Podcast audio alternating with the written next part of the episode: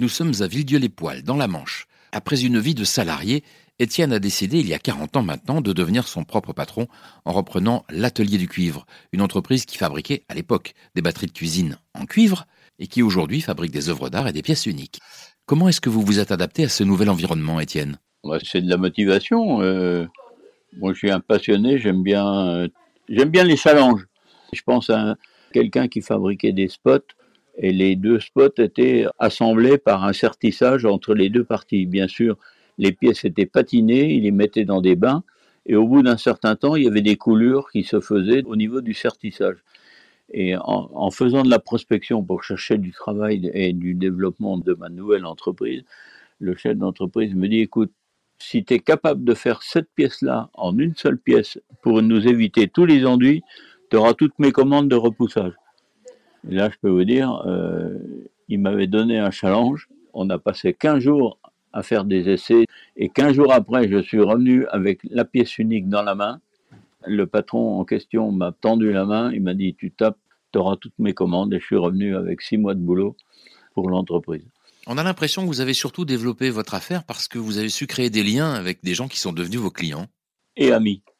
J'ai toujours pris la peine de les livrer.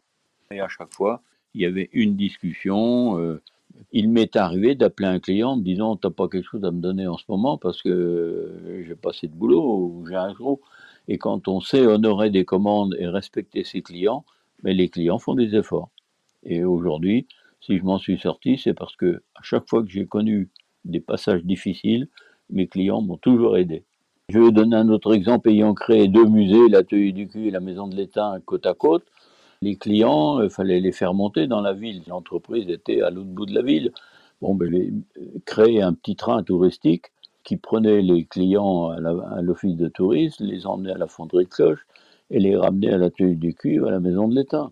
Est-ce que ça a été difficile de vendre l'atelier du cuivre? Finalement, c'est votre bébé, hein C'est vrai que c'est une entreprise qui a intéressé quelques clients, mais qui euh, a fait peur aussi parce que la, la standardisation et la modernisation Aujourd'hui, euh, l'atelier était plus aux normes. Il y avait des travaux qui ont fait peur à certains. J'ai mis 10 ans. Bon, bien sûr, j'aurais pu prendre ma retraite plus tôt, mais faire aussi des cadeaux, j'avais pas spécialement envie d'en faire.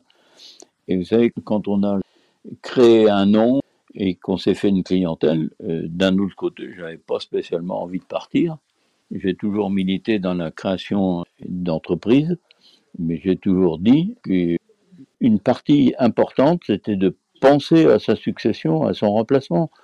Donc à 72 ans, je me suis dit, si demain il m'arrive une maladie grave ou n'importe, l'entreprise peut être vulnérable. Donc c'est la, la sagesse qui m'a presque obligé de prendre ma retraite.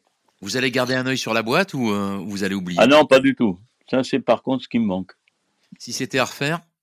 Voilà, s'il y a une chose que je regrette, quand je prends une décision, et pour moi elle est mûrement réfléchie, je ne regrette jamais, y compris les bêtises que j'ai pu faire.